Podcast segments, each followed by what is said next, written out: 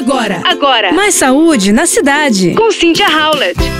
Dieta à base de vegetais reduz glicose, peso e colesterol.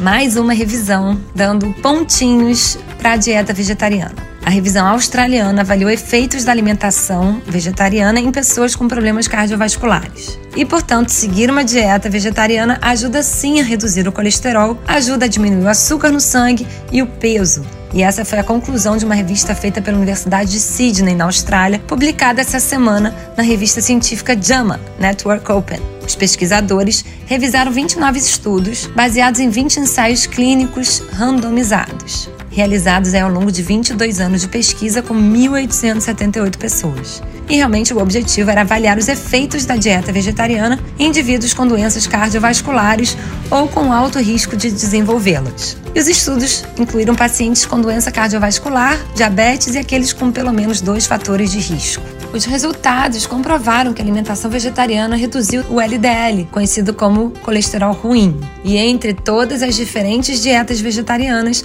a alimentação ovo-lacto-vegetariana, que permite o consumo de ovos e laticínios, foi associada a maior redução no colesterol ruim.